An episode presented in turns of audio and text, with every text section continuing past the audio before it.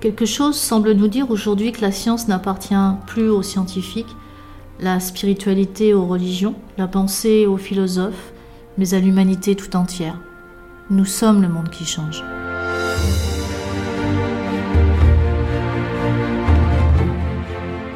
Nous sommes le monde qui change, un podcast dont le but est d'apporter un autre point de vue sur la réalité. Avec Pascal de Gailatis, physicienne et chercheuse transdisciplinaire, et Sandra Franc-René, journaliste.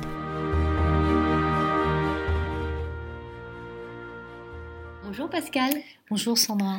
Alors aujourd'hui, j'ai envie qu'on se focalise sur l'actualité parce que ce qui se passe euh, au Canada en ce moment est absolument incroyable. Ce convoi de la liberté, ces camionneurs qui, qui sont rejoints par des cow-boys, par des agriculteurs, euh, un peu partout. Et il semblerait qu'en Europe, et en France notamment, il y ait des choses similaires qui se mettent en place.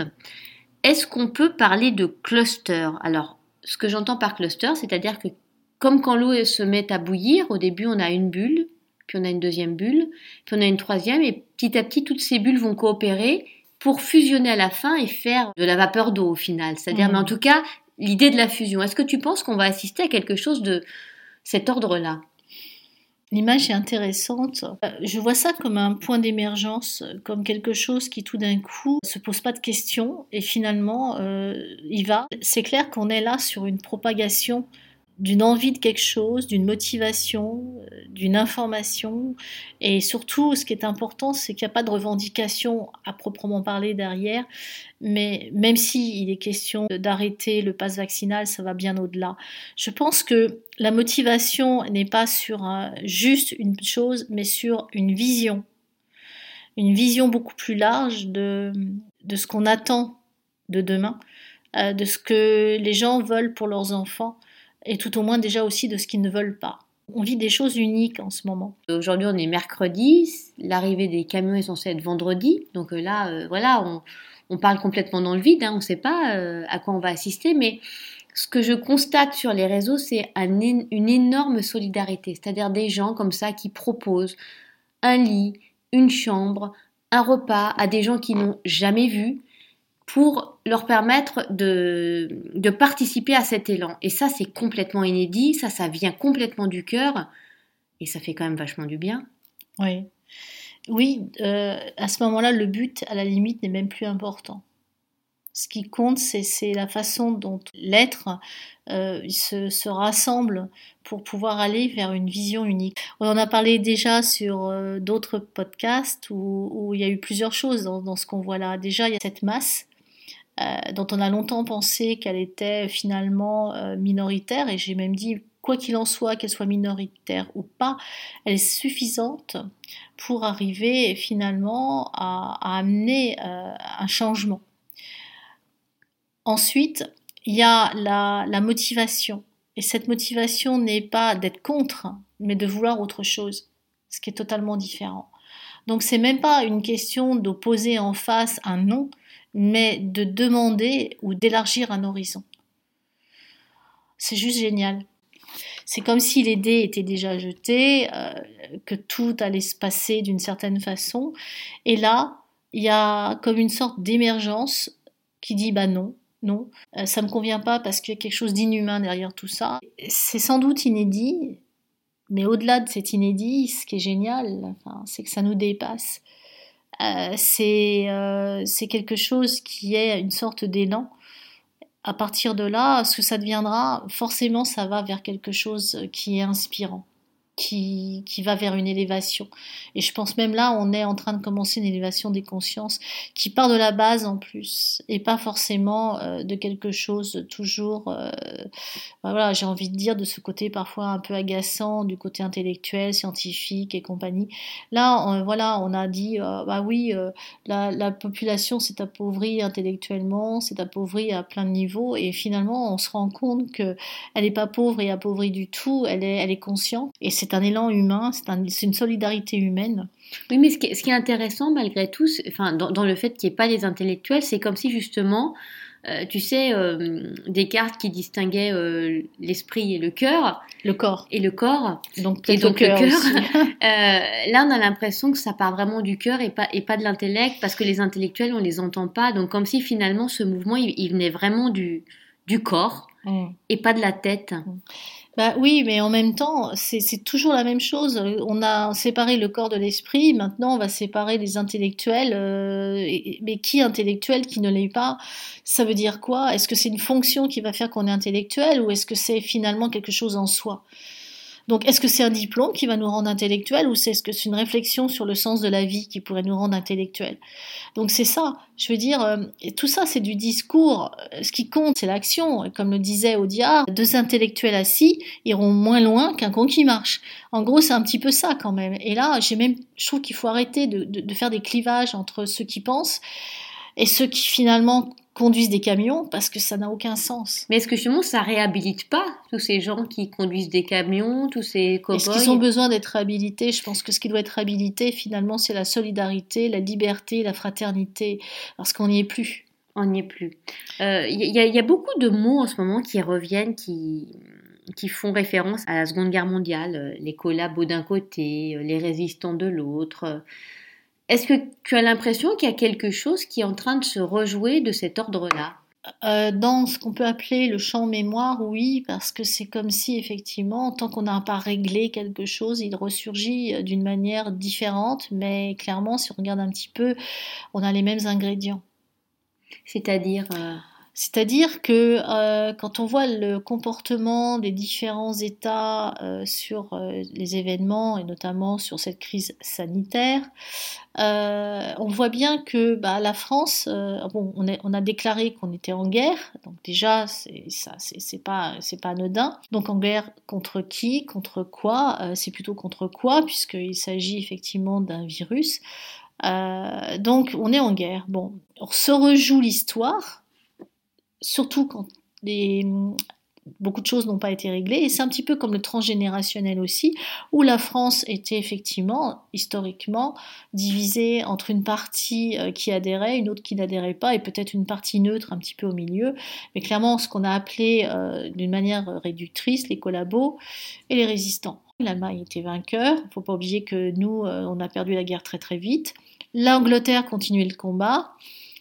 Euh, les États-Unis allaient devenir par la suite des alliés, mais des alliés de l'Angleterre essentiellement, puisque nous, on, avait déjà perdu. Euh, et puis les Canadiens aussi, d'ailleurs. Donc, si on revoit un petit peu le passé euh, de cette Seconde Guerre mondiale, on se rend bien compte que se rejoue ce côté d'une participation plus ou moins engagée. Les Allemands défilent tous les soirs. Les Anglais se sont positionnés.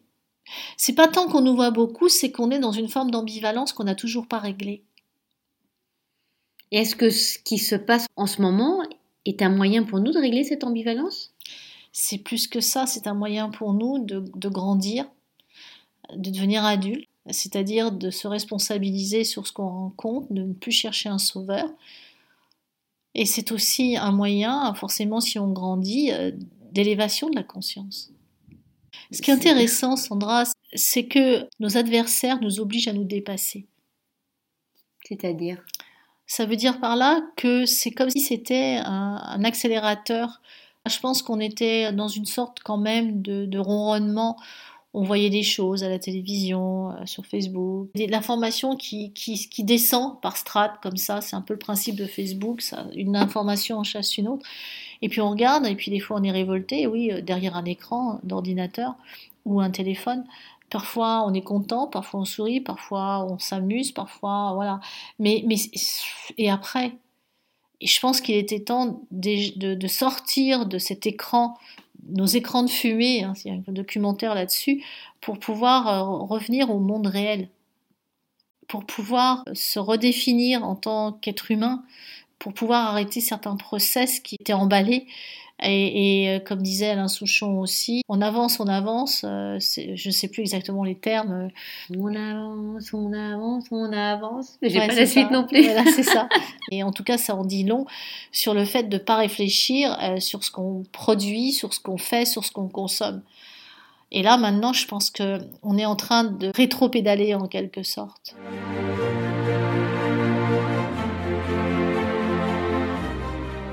Moi, je voudrais quand même revenir sur ce que tu disais un tout petit peu plus tôt, sur le fait qu'on n'a pas réglé cette histoire de transgénérationnel. Oui. Avec cette partie de, entre guillemets, je schématise volontairement, de résistants, de collabos. Transgénérationnel au niveau de chaque famille et au niveau de l'État aussi, d'un État. Ouais. Donc d'une histoire, d'une mémoire d'un État. La France, euh, les différents États. Hmm. Est-ce que ce qui est en train d'arriver aujourd'hui va nous permettre de régler ça définitivement? Et est-ce que tu as un petit peu une idée de, de l'issue que ça pourrait prendre? Ou finalement, on dit que tout est parfait, toujours. Oui. Euh, voilà, là, là est-ce que c'est l'occasion pour la France de régler ce passé qui n'a pas, qui a- qui a pas été euh, résolu? L'histoire est cyclique, on le sait. Et peut-être que la question qu'on s'est jamais posée, c'est pourquoi l'histoire est-elle cyclique plutôt que de faire le constat qu'elle est cyclique. Mais tout simplement parce que c'est comme une boucle spatio-temporelle en fait. On tourne sur les mêmes comportements compulsifs. Et à un moment donné à un autre, si on veut évoluer et, et que la conscience s'élargir, il faut bien craquer le système.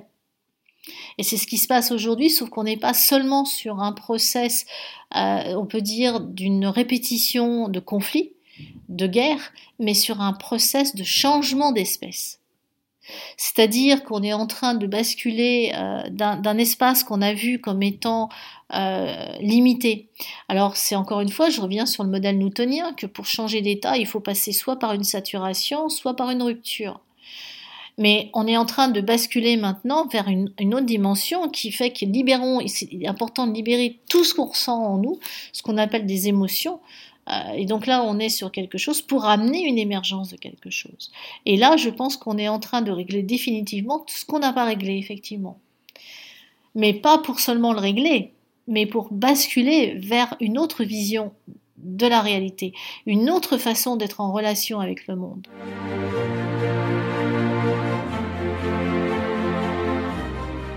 Qu'on soit vacciné ou qu'on soit pas vacciné, les deux camps ont du mal à se retrouver. Est-ce que c'est le moment d'accepter de faire fi de tout ça et de se dire que finalement, vacciné, pas vacciné, c'est pas le problème? Je vais être très honnête, c'est compliqué d'épouser les, les raisonnements de l'autre quand on est complètement dans un système inverse et réciproquement. J'ai un certain point de vue, j'ai certaines euh, positions.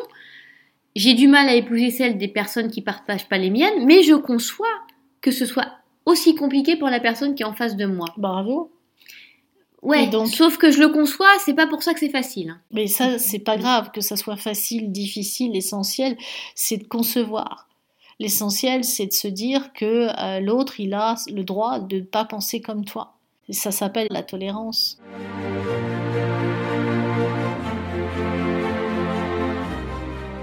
Avant d'arriver à la tolérance, posons-nous chacun la question pourquoi je rencontre cette adversité en face de moi? Mais là, on la rencontre tous, on est d'accord. Enfin, disons qu'il y a deux clans qui s'opposent. Il y a le clan de ceux qui ont raison et de ceux qui ont tort, et c'est comme si ça c'était les médias qui décidaient de qui a raison et de qui a tort. Parce qu'on n'est pas sur des faits, on n'est que sur des opinions actuellement.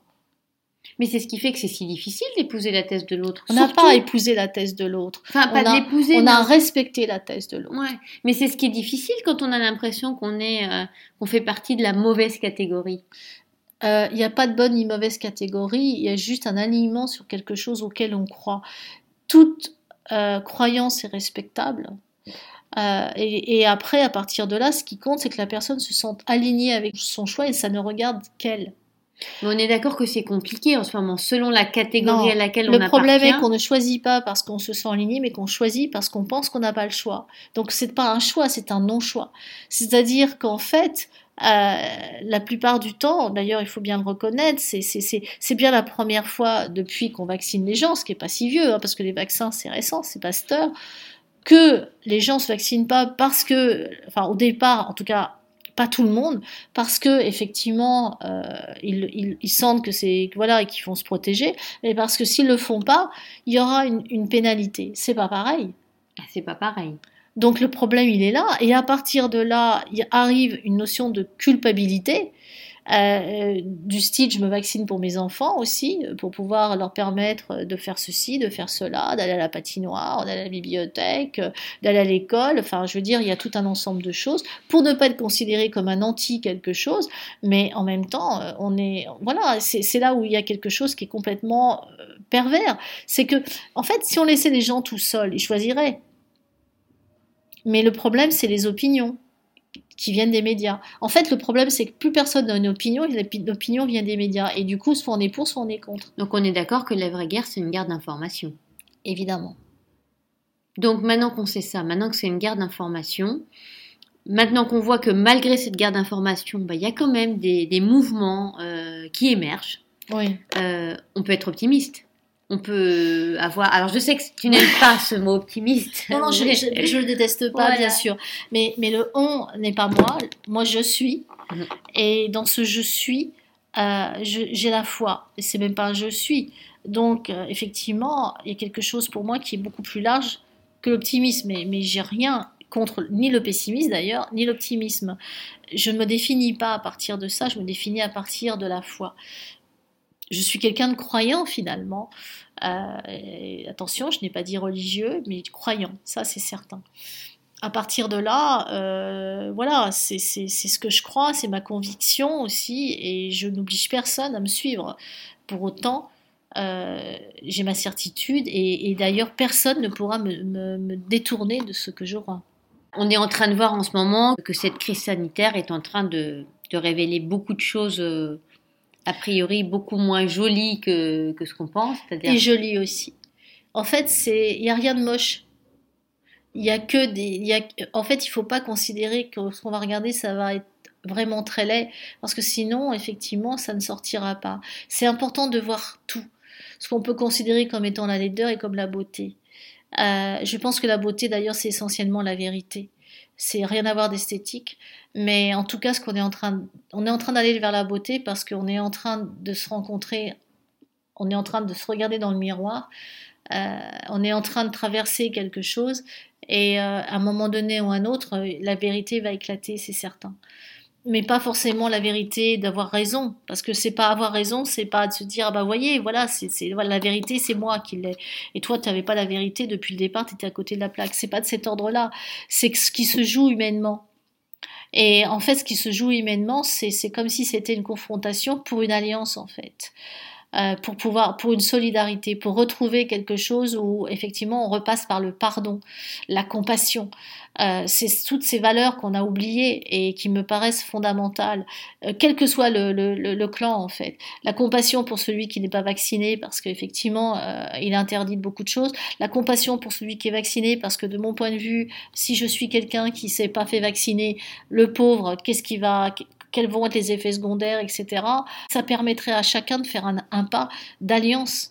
D'ailleurs, sur les convois qui sont euh, là en ce moment au Canada, il y a autant, enfin je veux dire, il y a aussi beaucoup de gens qui sont vaccinés. Donc on voit bien que c'est au-delà d'un pour ou d'un contre, qu'on est sur quelque chose qui tente une union, qui tente une alliance, qui, tente euh, en fait quelque chose qu'on peut appeler l'humanité. Tout simplement, au-delà des lois, des lois, quand je parle des lois, du non-loi, parce que c'est pas un état de loi, c'est un état de non-loi. Ce qui est très intéressant, c'est que l'être est en train de se réorganiser à partir de la base pour créer son propre système de moralité, de solidarité, de fraternité, et pour, comme il le scande beaucoup, retrouver sa liberté d'être qui il est vraiment, qu'il soit vacciné, non vacciné, euh, qu'il soit euh, blanc, qu'il soit noir, qu'il soit ce qu'il veut, à partir du moment où euh, il est ce qu'il est et qu'il accepte l'autre comme il est, mais voilà ce que c'est que l'humanité. C'est pas quelque chose de divisé. Donc finalement, tous ces gouvernements-là qui sont en train de nous pousser, sont, on peut les assimiler à des maîtres qui nous obligent à, à grandir, à évoluer, à nous réveiller Ce sont des adversaires. Et ces adversaires nous font grandir. Et ces adversaires nous poussent à nous dépasser, à nous remettre en question, à aller dans l'action quand on était dans l'inaction, euh, dans la conscience quand on était sur une sorte de ligne droite sans se poser de questions. Là, les questions qui sont posées ou qu'on se pose nous permettent effectivement de remettre peut-être certaines choses, certaines pendules à l'heure. Euh, de peut-être qu'on a à force d'être sur les réseaux sociaux, euh, les liens, euh, la chair, la nature humaine, la rencontre, la vraie rencontre, sans regarder son portable, euh, franchement, elle commençait à être plus vraiment existante. Et si l'être se rapproche de l'être, c'est qu'il est capable de pouvoir effectivement communiquer sans passer euh, par un réseau social. Il devient beaucoup plus humain et du coup, je pense que c'est la mort des réseaux sociaux en fait.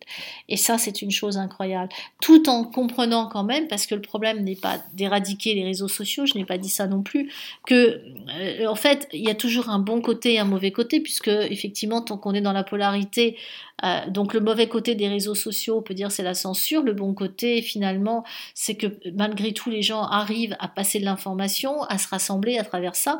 Le seul problème, c'est que jusqu'à présent, quand ils se rencontraient, ils regardaient leur portable. Et là, je pense qu'ils ont fait autre chose. Euh, ils ont, ils ont peut-être pris leur volant, ils ont amené de l'essence. En fait, ils sont pas virtuels. On n'est pas en train de rentrer dans le métavers. On est vraiment dans le monde et on essaye de faire en sorte que ce monde continue à exister.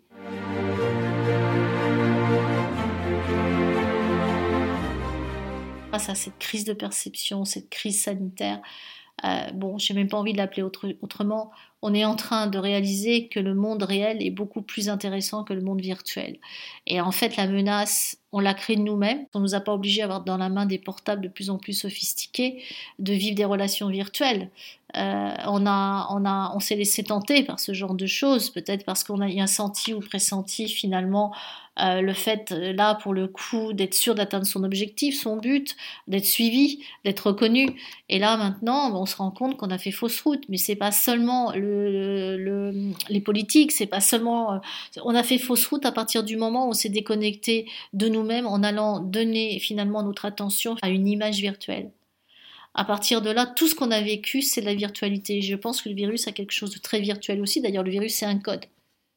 Et là où ça devient intéressant, c'est qu'il fait moins 27 degrés, on est au Canada, et il y a énormément de chaleur humaine. C'est pas un téléphone portable qui a réchauffé. Et c'est pas un téléphone portable qui réchauffera la planète. En fait, et là je parle de chaleur humaine. Et il n'y a rien de mieux que la chaleur humaine. J'aurais rien d'autre à ajouter. je te remercie Pascal pour cet échange. Avec plaisir Sandra. Avec plaisir. Bah voilà, une... j'espère que nos, nos auditeurs euh, auront ressenti cette chaleur humaine et voilà, elle sera parvenue jusqu'à eux à travers ce podcast. N'espérons pas, laissons faire. Laissons faire. Laissons faire.